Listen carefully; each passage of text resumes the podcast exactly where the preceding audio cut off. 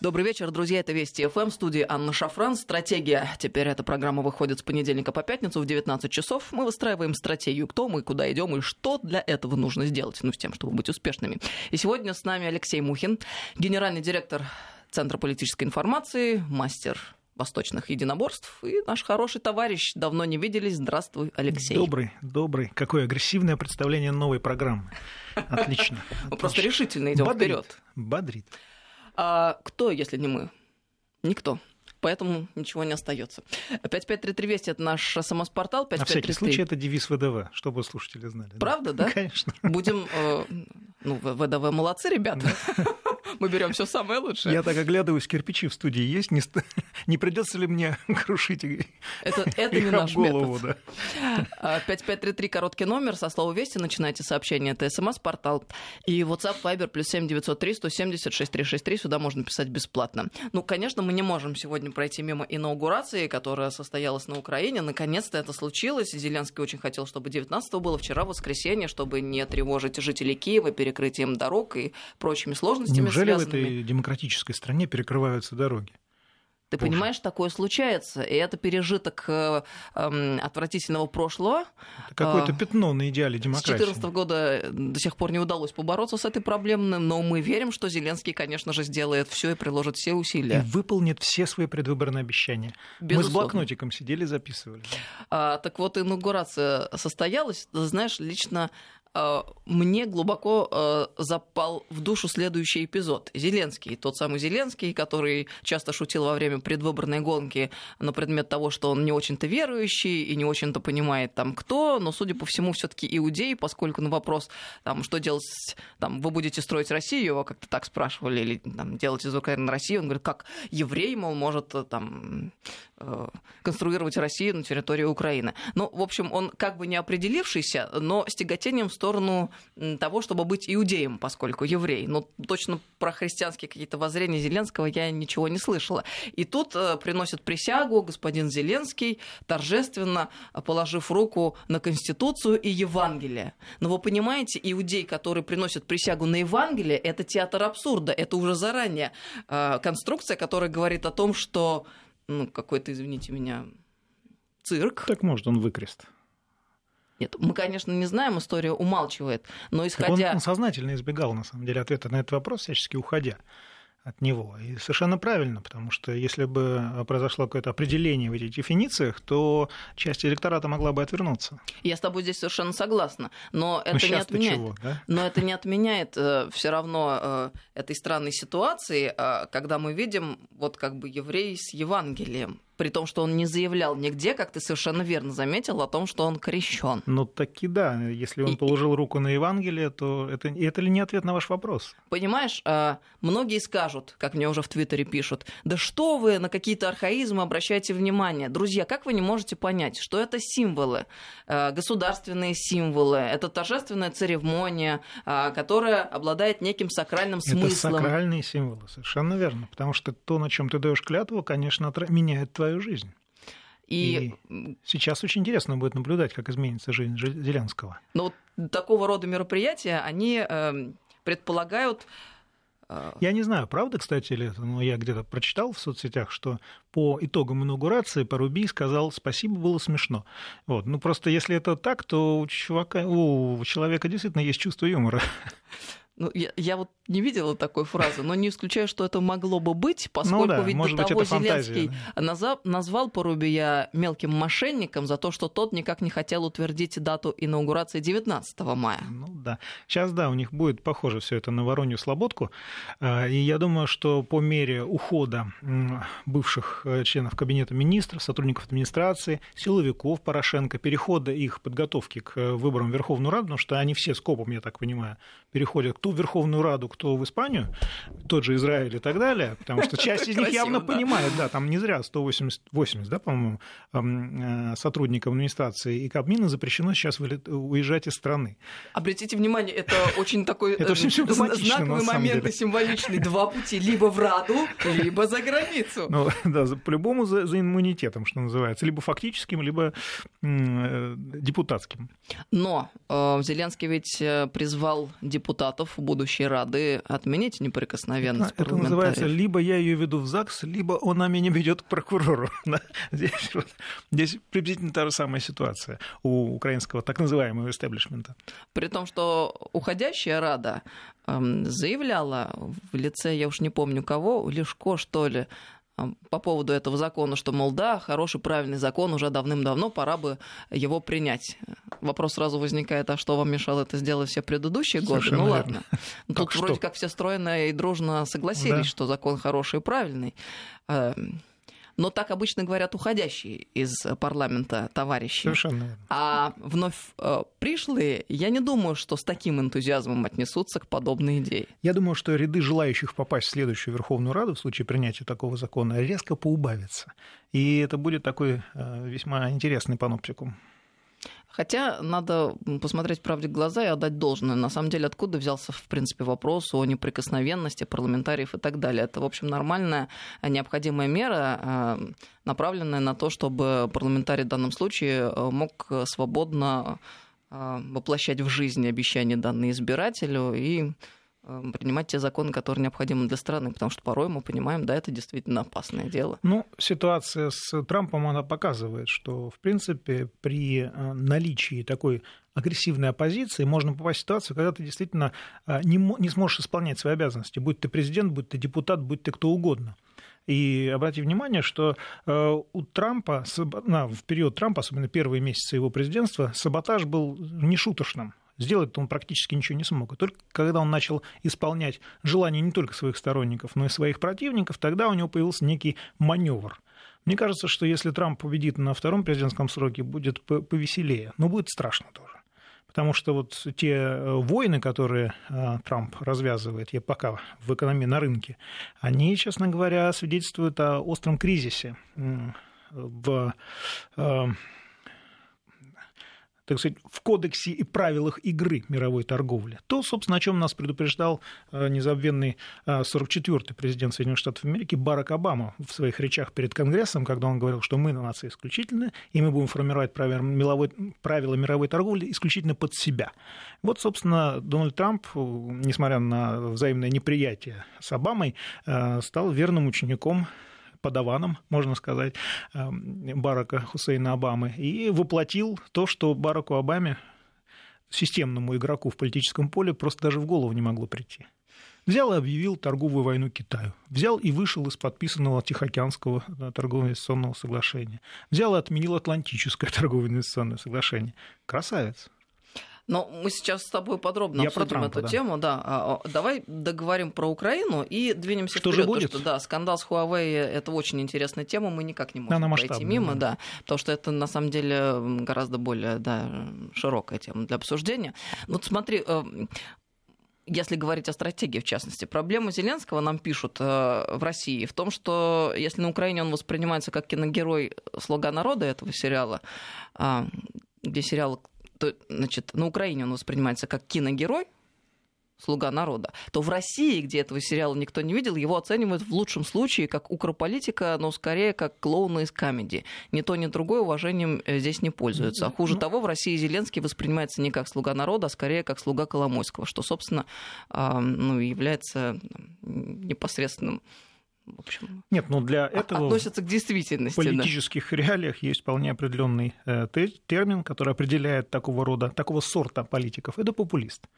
Человек, который э, э, отказывается от делегирования политических полномочий со стороны своих избирателей, говорит, мы теперь президент. Помнишь, да, вот он сказал, что теперь каждый украинец президент. И предложил себя в качестве такого координатора между верховной властью на Украине и любым избирателем.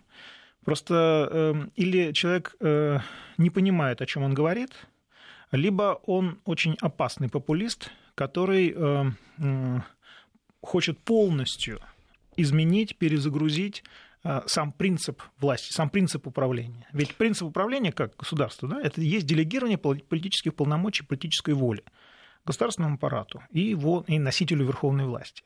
Если отказаться от этого принципа, конструкция сыпется – И наступает анархия, наступает вот это гуляй-поле, которая а, наступила, собственно, в 19 году, а, когда зарождалась так называемая украинская государственность. И к чему это привело, мы все прекрасно помним. Я напомню, а, что Петлюра вошел в Киев и начал вешать евреев и, и так далее.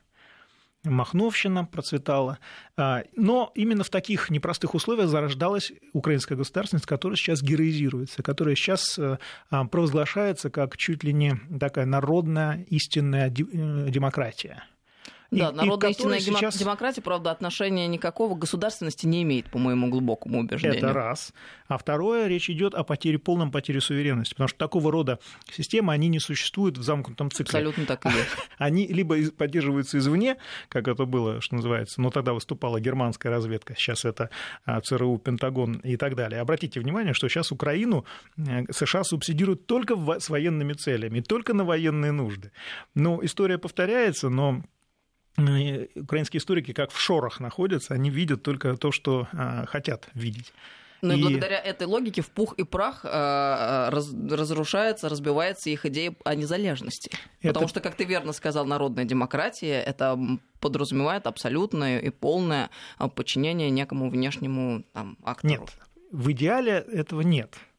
В идеале этого Но мы нет. же говорим о том, как мы, Если мы происходит. идем да, в античные времена и обсуждаем греческие полисы, там тоже было не все так просто. Рабовладельческое общество и все такое. Но а, а, ведь э, понятия начинают подменяться. А, люди оперируют демократическими ценностями, они а, а, позиционируют себя как образец европейского государства. Они говорят о том, что посмотрите, как мы легко меняем власть, совершенно не понимая, что это не ценность. Это наоборот, это обратная сторона медали.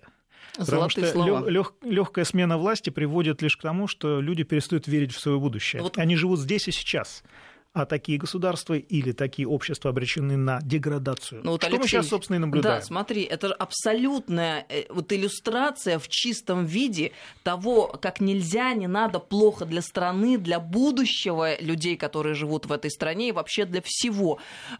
Потому что нам же как учили наши западные большие братья? Мол, сменяемость власти, демократия, при том, что сами они борются всеми руками и ногами именно за преемственность. Против Ни демократии. о какой сменяемости и речи не идет. И посмотрите, друзья, э, что имеют украинцы на текущий момент и в итоге абсолютно людей, которые никакого представления не имеют ни о государственном управлении, ни о дипломатии, ни о том, как складываются отношения внутри государства и вовне. И это вы называете той Нет. демократией, которая спасет страну? Но давай так. Для чистоты эксперимента мы все-таки должны признать, что в определенные моменты наступает такая эйфория, и наступает отравление эйфории ты э, как бы еще находишься в фазе, когда эндорфины в тебе э, э, управляют мозгом, и тебе кажется, что вот она свобода, демократия, вот он, вот он, та светлая часть коридора, которую ты видишь, когда покидаешь этот мир. И э, люди из этого состояния очень выходят, э, как и наркоманы, из состояния, собственно, в котором они находятся. Через Принимая ломку. наркотики, э, они, выход... они, они пытаются не выходить из этого состояния. А, понятно. И э, психология, их психологических, э, психологический статус, он не позволяет просто им даже принимать эту реальность, когда им начинаешь говорить, ну как же так? Есть же вот такой фактор, есть такой фактор, есть потеря суверенности, есть э, э долговая игла, есть деградация экономики. Вы, вам обещали быть э, аграрным аграрной супердержавы этого не произошло. Дальше, дальше, дальше, дальше э, падение, повышение цен, падение социального статуса и так далее. Они говорят, нет, этого всего нет, не существует. Почему? Потому что они не могут выйти из зоны комфорта. Им кажется, что они вот в таком состоянии находятся, они в зоне, в зоне комфорта, а ты их выводишь из зоны комфорта. И поэтому для них ты сразу становишься врагом, а, и со всеми вытекающими последствиями. Но самое интересное, что движущей силой подобного рода а, трансформации государства, как правило, являются молодые люди, те самые миллениалы, люди-снежинки, вот, которые очень не любят, когда их выводят из состояния комфорта, и они сразу начинают превращаться в диких псов, которые начинают тебя рвать в информационных, э, в информационных системах и в социальных сетях. Вот. Но этими, этой особенностью часто пользуются более опытные, более старшие представители, которые направляют эту, как им кажется, силу хотя это полная деструкция, полное разрушение, а, в удобное для себя направление. Обрати внимание, сейчас кто первый ушел в отставку после поражения Порошенко? Это все люди, которые стоят за А. Майданом, Б. Гражданской войной и так называемой антитеррористической операцией. Сейчас они будут выбираться любыми способами из Украины для того, чтобы осесть в Великобритании, в Соединенных Штатах Америки так. Но для этого им нужно, чтобы э, против них были э, объявлены репрессии. Им нужно оправдание для выезда, потому что они все там уже себе... там стать политическими Совершенно и зажить да. более-менее хорошо. Совершенно верно. Читать лекции, либо, как Яценюк, вот у Яценюка, по-моему, на, на мой взгляд, совершенно идеальная была вот, я хотел сказать, у него блестящая позиция в этом смысле. Иммиграция, да. Успел вовремя. Эпическая карьера, как Брюс Уиллис говорил в «Крепком орешке». Потому что он и денежек наворовал, но это факт, от этого ничего не сделает. Он и денег срубил, что называется, и пустил корни в Соединенных Штатах Америки, и в качестве их представителей приехал обратно на Украину под депутатскую неприкосновенность. Красавец мужчина. Молодец. Это ирония, на всякий случай. Совершенно верно. А я напомню, мы уже в начале программы говорили, что на Украине заведено дело против Порошенко еще 177 чиновников, то есть которым запрещен выезд из Украины. Это серьезно, на самом ну, деле. Ну, это правильно, но вызывает вопрос, почему светоч демократии, коим сейчас провозглашает себя Украина, сделала это только сейчас когда Порошенко проиграл. Что им мешало сделать это 2, 3, 4 года назад, когда все это начиналось? Если эти люди воен... потенциальные военные преступники, то давайте называть вещи своими именами. Но Россия называла вещи своими именами. Нас нарекли российскими пропагандистами в этой связи. И, а сейчас, я так понимаю, мы много интересного и хорошего, в кавычках, узнаем и о Петре Порошенко, и о его команде, о Турчинове и так далее. Подождите буквально несколько месяцев, и все это будет. Ну, это, конечно, удивительная Самое интересное, территория. что люди, которые точно так же будут сейчас говорить, да, э, Порошенко преступ, военный преступник и так далее, а, они э, забудут о том, что им об этом говорили еще 4-5 лет назад. Они просто это не примут, потому что э, для них это потеря лица. Почему наши уважаемые западные политики из Франции, Германии и так далее сейчас не признаются в том, что они по сути, не являясь гарантами исполнения Минских соглашений со стороны Киева, не исполнили свои обязанности. Они попытались э, делегировать э, а, комплекс вины России, даже ввели санкции за это. Хотя на самом деле санкции нужно было вводить, я уверен в этом, против Франции и Германии, потому что они не исполнили своих обязательств. Какая светлая мысль. Я, кстати, совершенно убеждена еще в 2014 году была, что Порошенко должен предстать перед военным трибуналом как военный преступник. Потому Не, что... ну тогда Турчинов. И Турчинов тоже, но Порошенко подпадает абсолютно Он же, это. если помнишь, баллотировался как президент мира. Конечно. Просто это превратилось уже в совершеннейший э, театр абсурда. А это война против своего народа. Президент мира, да, собственно, наживался на гражданской войне против собственного народа. Прекрасно просто, в кавычках. А если говорить о Зеленском, а, то, ты знаешь, мне кажется, здесь все не так просто. Вот с какой точки зрения. Он, безусловно, очень харизматичный и талантливый человек. А такому человеку, который уже исполнил роль слуги народов в одноименном сериале, может в какой-то момент показаться, я думаю, что так оно и есть, что он действительно м- знает как и знает что. Меня смущает две вещи, по крайней мере. Пока я вот Зеленского наблюдаю, пытаюсь анализировать его действия, жесты, кажется, что эмоции пиар есть и так реально, далее. Эм, Э, то есть та действительность, Лиха в которой мы живем. Начала. И так можно решить проблемы. Он неофит. Неофиты, как правило, кроме совершения глупых э, детских ошибок, так называемых, они еще а, отличаются крайней агрессивностью. Вот, я То к этому и вела. Они, на Конечно. самом деле, в политическом поле будут вести себя так, как ни один системный игрок э, себя вести не будет. И у него будет зря... большая проблема. С одной Я... стороны, обязательства, сдерживание, то, как ему хочется самому, это будет очень сложно. Деньги, ситуация. потраченные на избирательную кампанию, он должен их вернуть, что называется, сторицей причем, потому что люди, которые вкладываются в его избирательную кампанию, они надеются не только на реванш и э, обратное возвращение денег, они надеются еще и заработать. И в этом смысле модель Трампа, она немножко показательна, потому что он себя, ну, он бизнесмен, он игрок, он довольно, э, ну, плюс еще и пожилой человек, э, в том смысле, что накопленный опыт не позволял ему делать тех ошибок, которые наверняка сделает Зеленский. И тут еще есть одна вещь, я сейчас очень рискую, потому что мое заявление будет, может быть, воспринято странно, меня всегда интересовало, а, как в таких ситуациях ведут себя люди небольшого роста, если ты понимаешь, о чем я. Да. Комплекс Наполеона. Не зря Зеленский сыграл в, одном из, в одной из комедий, российской, кстати, Наполеона. И вот этот образ в розовом мундире, в треуголке и так далее, он меня, честно говоря, немножко преследует и не покидает, потому что он действительно очень хорошо его воплотил. Но проблема в том, что люди небольшого роста, они, как правило, обладают завышенной самооценкой и болезненными амбициями. И, и вполне вероятно, что в какой-то момент э, Владимир Зеленский, э, ну, скажем так, не выдержит этого груза. Шапка Мономаха, она все-таки шапка Мономаха и она меняет сознание, мировоззрение и так далее. Но и... мы возвращаемся к вопросу об образовании, э, знаниях, умениях, навыков, об бэкграунде и так Это далее. не работает, да. потому что вот как только он получил Всё то, булаву, чего у него нет. он э, просто стал другим человеком. И это меня немножко начинает пугать, потому что как только... Мы просто не знаем, кто сейчас сидит в кресле президента Украины. И украинцы этого тоже не знают. Более того, он даже сам не знает. Ну вот нас спрашивают, пишут, ну и как этот умеренный русофоб из всего этого будет выбираться? Кто вам сказал, что он умеренный? О, тоже хорошая ремарка. И здесь вопрос э, Мы как нам. раз и нарисовали вот эту картину, что э, Зеленский, на самом деле, сейчас, оставшись без внешней поддержки, с какой бы то ни было страны, страны США, там, страны России и так далее, он может пуститься во все тяжкие. Мы продолжим беседу через несколько минут. С нами сегодня Алексей Мухин, генеральный директор Центра политической информации. 5533 Вести – это смс-портал. И WhatsApp, Viber, плюс 7903 170 6363. Сюда бесплатно можно писать. Э, новости и продолжим. Добрый вечер, друзья. Мы продолжаем беседу. С нами сегодня Алексей Мухин, генеральный директор Центра политической информации. 5533 Вести СМС-портал и WhatsApp Viber плюс 7903 170 6363. Сюда бесплатно можно писать. Так вот, мы о Зеленском, об инаугурации начали беседу нашу.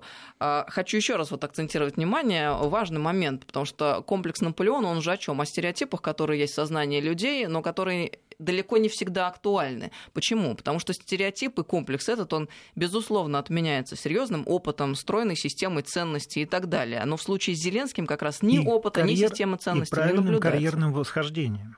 Ведь вот, совершенно абсолютно верно. верно. Потому что Точно э, когда э, все удачные бизнесмены, которые состоялись и стали миллиардерами там, и так далее, являются там, примерами для подражания для многих э, молодых бизнесменов в свою очередь, они все начинали курьерами либо э, самых низов компании, где достигали высот, либо основывали свои компании. То есть также и политики.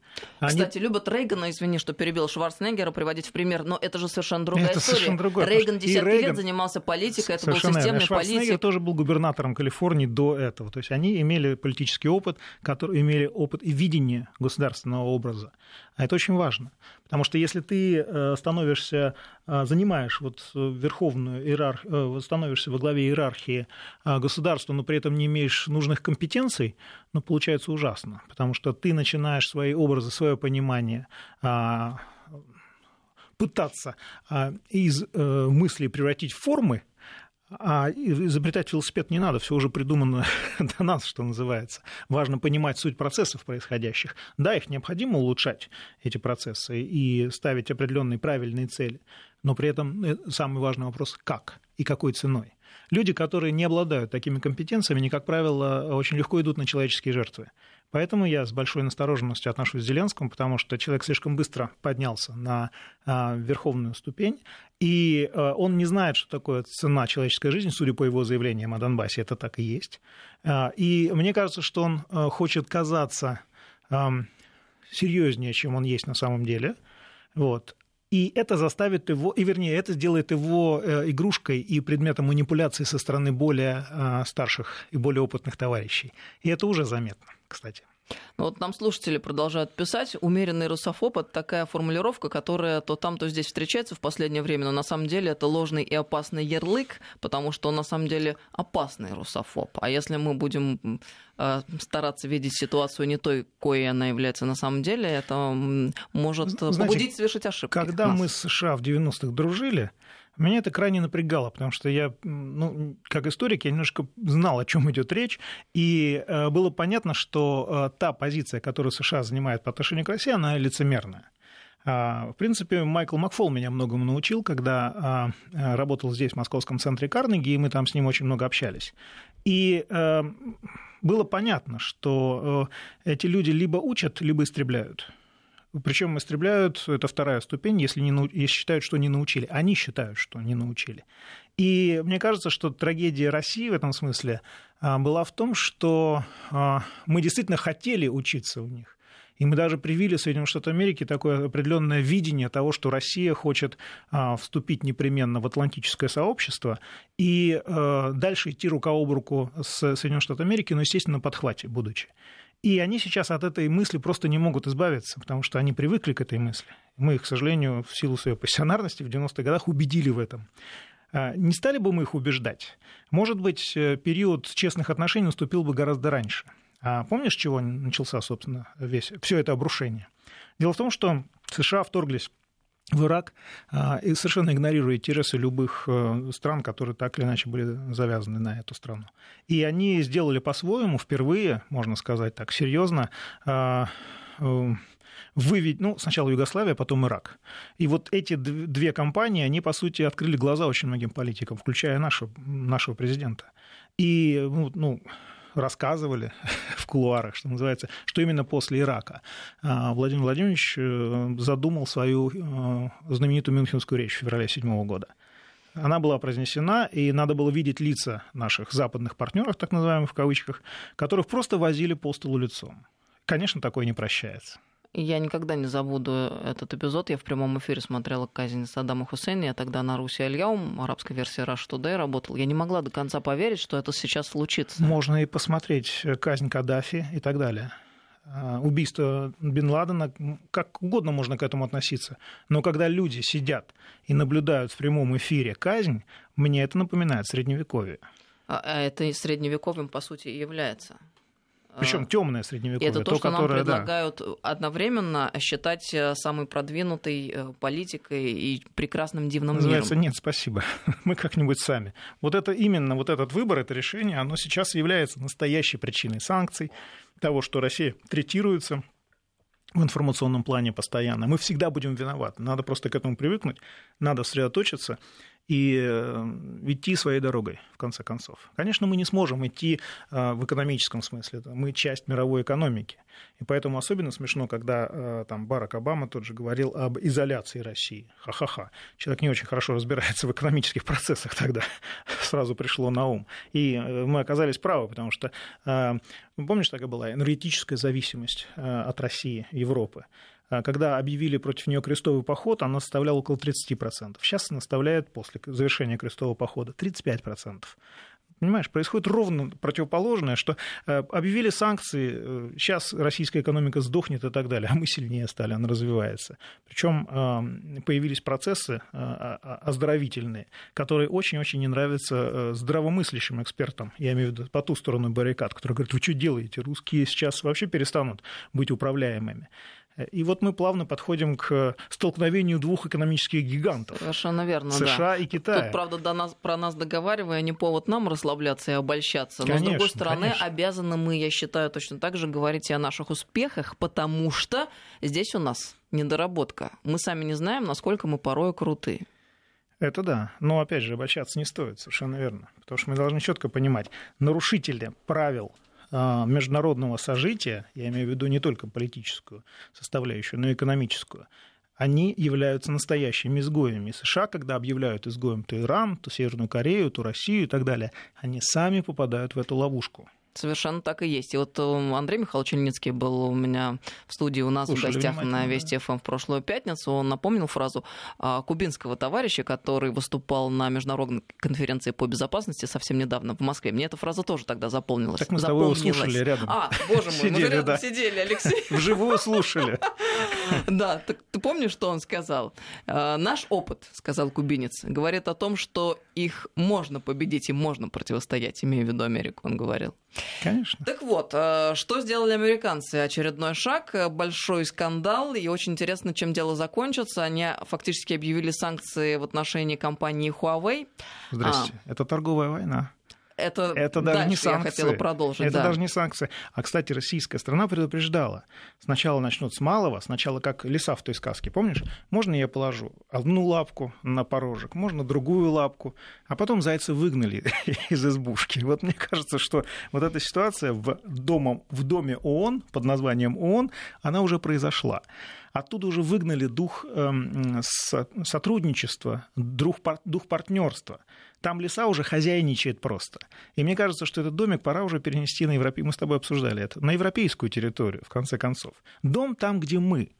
А люди, которые верны принципам ООН, я имею в виду Россию, там, европейские страны и так далее, а не там, где ледяная избушка с лесой, которая там хозяйничает уже внутри.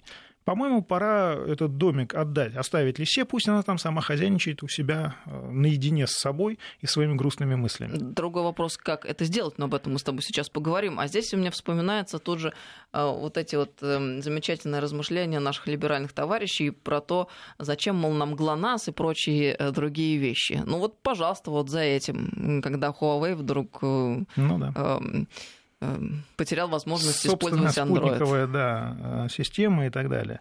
Все, все понадобится, потому что это сейчас кажется, что э, глобализация, международное партнерство, разделение труда, все так прекрасно, все хорошо, но на самом деле это оскал. Это оскал, потому что э, сервер находится на территории США, рубильник в какой-то степени находится на территории США. Более того, если ты хочешь хотя бы часть там, суверенности получить, тебе, тебя объявляют врагом всех, и тебя пытаются изолировать и так далее. Это касается не только России, Ирана, Северной Кореи, это касается европейских стран, которых по носу щелкнули гораздо раньше, еще в связи со старыми иранскими санкциями. Банки получали, европейские банки получали громадные штрафы со стороны США причем эта речь шла не о выигрыше в европейских судах, это шла речь о выигрыше в американских судах. То есть экстерриториальность своего законодательства США уже тогда демонстрировали. Поэтому вот теперь что делать? Конечно, э, здесь лучше использовать поговорку «гуртом и батьку легче бить». Понятно, что США очень замечательно усвоили старую римскую а, аксиому о том, что разделяй властвуй. Что, собственно, они и делают? Они противопоставляют младших европейских эм, партнеров старшим, а потому что кто главный камушек в ботинке э, Германии? Да Польша, которая спит и видит себя э, страной, которая будет через э, себя, пропуская божественную, в кавычках, волю США, диктовать Европейскому Союзу о том, как он должен существовать в отсутствии Конституции Европейского Союза. Конституция Европейского Союза не зря не принята, потому что очень легко манипулировать странами, э, которые не знают, что они могут, а что они не могут. А процесса э, выхода из Европейского Союза тоже нет. Вот, вот противоестественный э, выход Британии из Европейского Союза. Британии, которая находилась, что называется, в Европейском Союзе одной ногой. Даже это является крайне болезненным для этого института, этих институций. Уже само это по себе, вот эта вся кривая система, она говорит о том, что она создана исключительно для одного, чтобы манипулировать и подчинять. А результатом является военная оккупация Европы, которая растет со стороны США и той же Великобритании, которая выходит из ее состава. Ну вот постепенно мы видим, что сбывается одно за другим эм, эм, все то, о чем мы говорили раньше, эти предположения про сдачу суверенитета, про интеграцию в мировую экономику. В общем... Заметил уже, речь идет о применении тактического ядерного оружия на территории Европы. При этом попытки там, того же Макрона сказать, а давайте создадим национальную армию европейскую, говорят, ни в коем случае этого не будет. США просто сказали, этого не будет никогда. Более того, давайте распускайте свои спецслужбы. Мы сами справимся, что называется. Но вот одно дело это осознание и неприятная ситуация, в которой приходится крупным европейским компаниям нести убытки благодаря большому брату из-за океана, банкам нести убытки, политикам, которые вынуждены лавировать по поводу энергетических вопросов а вот Но здесь... есть простая, понятная ситуация. Есть Северный поток, есть вся налаженная система, есть, есть более низкие поток. цены, но есть... Качественное сырье и надежные поставщики. Но Совершенно есть верно. большой брат за океаном, который хочет продавать свое дороже и в больших количествах. Логика здравая говорит о том, что надо его послать подальше и работать с тем, кто ближе и Бизнес-логика, даже не здравая, просто бизнес-логика. Но мне кажется, что вот эта инертность Европы, и, и все таки это глобальный рынок, 500 тысяч человек, экономика, которая миллионов развивается. Человек. Милли... О, миллионов, да, само собой, естественно. А, миллиард, да, миллионов. А, развивающаяся экономика – это рынок все-таки, я не знаю, взрывать бомбы, даже тактические, но ядерные, на территории этого рынка Кита... э, э, США не с руки. Поэтому мне кажется, что все-таки основной театр торговых военных действий э, будет в Тихоокеанском регионе. А, США э, не стесняются уже проводить э, рейды, прям рейдерский захват, который, что называется, и дефор... пытаться деформировать китайскую экономику, которая, на их взгляд, развивается слишком быстро. А, есть вопросы и у партнеров Китая, и их оппонентов относительно динамики развития китайской экономики. Она находится в крайне сложном положении, и анализировать китайскую экономику невозможно. Вся документация, все, все данные закрыты. Не зря есть firewall, не зря есть, там, не, не зря есть официальная точка зрения на китайскую экономику, она является доминирующей. Я так понимаю, что только сами Э, китайцы, я имею в виду их руководящий состав, их истеблишмент осведомлен о том, что происходит на самом деле. Другой, э, весь остальной мир об этом просто ничего не знает. Поэтому все чаще раздаются разговоры о том, эксперты, о том, что в отсутствии условий у анализа, качественного анализа данных китайской экономики мы не можем опираться на нее, потому что мы очень рискуем экономика на данный момент глобализированная, современная, являющаяся там циферками на а, экранах, мониторах э, компьютеров, это все-таки экономика э, ориентирована на будущее, это фьючерсы прежде всего. А если нет возможности анализировать адекватно, а, реагировать на процессы, которые происходят в Китае, то, соответственно, эту систему либо надо выключать, либо, э, что называется, доверять китайцам полностью. Что ни одна страна в здравом уме трезвой памяти, конечно, не будет делать. Но Китай, чем он привлекателен? Тем, что он демонстрирует очень хорошие финансовые мышцы. При этом это, к сожалению, мышцы стероидные. Потому что, э, несмотря на вот эту закрытость отчетности по Китаю, мы видим, что экономика перекредитована. Более того, раньше мы говорили, э, США не нападет на Китай, потому что это их экономики два сообщающихся сосуда. И что? США напали на Китай, объявили им торговую войну. Но вот реально ситуация с Huawei это прям большая такая операция в рамках торговой Причем войны. спецоперация с использованием спецслужб. Я напомню, с чего все началось. С ареста. А, началось все да. с э, войны компроматов и так далее. Типичная спецслужбистская операция. И китайцы, кстати, молодцы, они жестко ответили. Они ответили жестко, ответят еще жестче, потому что для них это вопрос выживания. Поэтому я говорю, что не Европа, скорее всего, будет э, театром торговых военных действий, а именно Тихоокеанский регион. Кстати, к вопросу о стероидных мышцах есть такой интересный эпизод. Стероидной экономики, да. Э, ну, ты проводила аналогию, да. Есть интересный эпизод, который мне товарищи рассказали, посетившие недавно Китай, скажем, про автомобильную промышленность. Э, я не говорю, что это в целом ситуация обязательно такая, но вот есть такой эпизод, когда автомобильная компания выпускает тысячи и тысячи автомобилей, вроде бы дела идут хорошо, они выходят с конвейера, а, их ставят на склад, а, и отчетность великолепная. А потом бац, и склад сгорает, и компания получает по страховке все те средства, которые были вложены в строительство автомобилей, и, в общем, то есть чувствует себя неплохо. Да-да-да. Почему? Потому что продать все то, что было произведено, в общем-то, не так просто, как казалось. Абсолютно точно, абсолютно точно. Вообще э, иллюзия того, что Китай это страна э, там, дешевой рабочей силы, она уже развеяна, ее уже нет. И те же там японцы уже давно наблюдают этот процесс. Китайские рабочие уже не работают за копейки. Они э, работают за вполне себе нормальные деньги. И Китай в этой связи теряет основное преимущество – дешевую рабочую силу. А Э, почему Китай и Япония, например, так против объединения Кореи? Мы с тобой это обсуждали. Потому что это 25 миллионов дешевой рабочей силы, которые могут, э, войдя в южнокорейскую экономику, быть причиной экономического рывка. А, более того, э, отсутствие статистики, отсутствие данных об экономике Китая закрывает возможность торговать этими акциями и так далее. А, очень мало людей, на мой взгляд, только специалисты, что называется, а, занимаются китайскими, китайским фондовым рынком. По той простой причине, что ну, данных для анализа просто не, недостаточно. Это замкнутая система Китая. Китай э, заметил, наверное, когда китайский лидер выезжает в Европу, выезжает в Африку, выезжает куда бы то ни было, даже в Россию, они только покупают. только покупают. То есть, в принципе, Китай прекрасно отдает себе отчет в том, что то, за что они покупают активы по всему миру, ресурсы и так далее, это ничего не стоит. Поэтому они так охотно избавляются от доллара.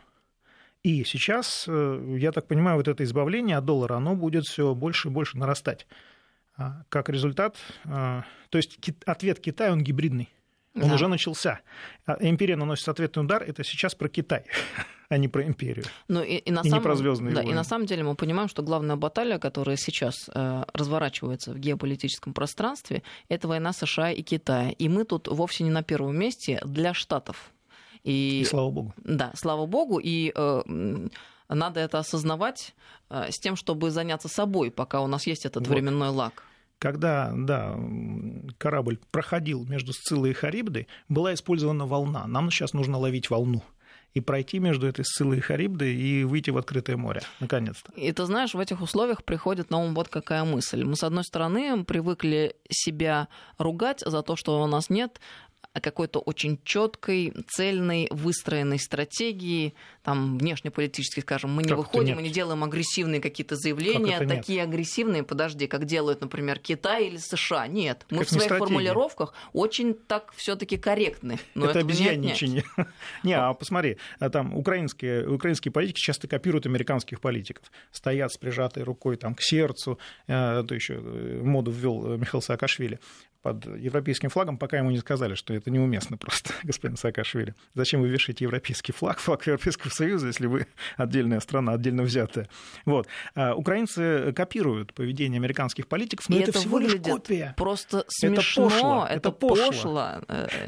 Э, и, в общем, обнажает э, всю ту ситуацию, в которой у нас есть своя комедия. У нас есть своя национальная модель поведения, мы экспортируем безопасность. У нас это очень хорошо получается. Так вот, я не договорилась мою мысль. Мне кажется, что в этих условиях, когда разворачивается нешуточная война, прямо война между Штатами и Китаем, война, война, прямо. мы-то имеем на самом деле свою стратегию, э, которая, как кажется, если внешними формами рассуждать, там, у нас нет. Наша стратегия состоит в лавировании и встраивании в эту конъюнктуру с тем, чтобы выиграть для себя и время, и какие-то ловить прочие волну. ресурсы. Да, Я да, да. Ты да, это этом, назвал э, ловить войн, э, волну. Обрати внимание, как весело расхохотался Китай, когда США э, призвали э, большую ядерную сделку совершить между Россией, э, США и Китаем. Китай весело заржал. Он сказал, этого не будет никогда. По той простой причине, что э, США, я не знаю, э, знаешь, это похоже на детские хитрости, которые вот э, милое дитя приходит к взрослым и начинает с хитрой мордочкой там что-то рассказывать, а угадай, что у меня в руке. А взрослые прекрасно понимают, что у него может быть в руке, но они включаются в эту игру и так далее. Вот мне кажется, что США сейчас при всей своей мощи, при всей своей вот этой агрессивности, они похожи на подростка, на ребенка, который пытается что-то предложить, Трампа, во всяком случае, пытается что-то предложить Китаю и России. Ну, мы-то знаем, что у вас кулачки, ребят. И мы на это просто не поведемся. Конечно, Россия, вот опять, используя модели поведения, она сказала, ну, мы готовы рассмотреть, э, выслушать и так далее. По той простой причине, что э, ну, у России есть возможность, благодаря силам ядерного сдерживания, а это очень большой потенциал военный, а, мы можем поступиться частью его. Но мы прекрасно понимаем, что это должно быть не США, Россия и Китай, к примеру, это должно быть США, Великобритания, Франция, Израиль, Россия и Китай. То есть, если мы будем сокращать свой ядерный потенциал, это должно быть сделано пропорционально, а не механически. Но пока, мне кажется, нет оснований полагать, что это может быть притворено и воплощено ну, в жизнь. Да, да, судя по веселому смеху Китая, издевательскому, да, это будет сложно. Но пока два гиганта борются друг с другом и стараются друг друга ослабить, э, есть шанс, э, нет, есть основания полагать, что э, ну, вообще, в принципе, э, эта система, в которой мы существуем вообще сегодня, пора покупать, перестанет быть. Если по поводу вот Huawei, эм, пора покупать кнопочные телефоны. Я... Ой, я за двумя руками, честно я, говоря. Я, Это я, так вредно для здоровья, слушай, все то, что мы делаем с да, гаджетами. Если, я, если честно, просто, да, э, в этой связи у меня первая мысль, которая возникла, когда я услышал эту новость, что Google э, начинает тоже отказываться от этой, этих телефонов и так далее. У меня первая мысль была, надо быстро купить, да, с кнопочными лишний телефон, потому что вот эта э, смартфоновая эйфория, она легко может превратиться в крайние формы э, недомогания информационного. Поэтому надо быть готовым ко всему. И лучше иметь, конечно, бумажные архивы. А аскеза всегда полезна для здоровья. Это точно. Алексей Мухин был с нами сегодня в студии, генеральный директор Центра политической информации. Всем доброго вечера, друзья. Счастливо.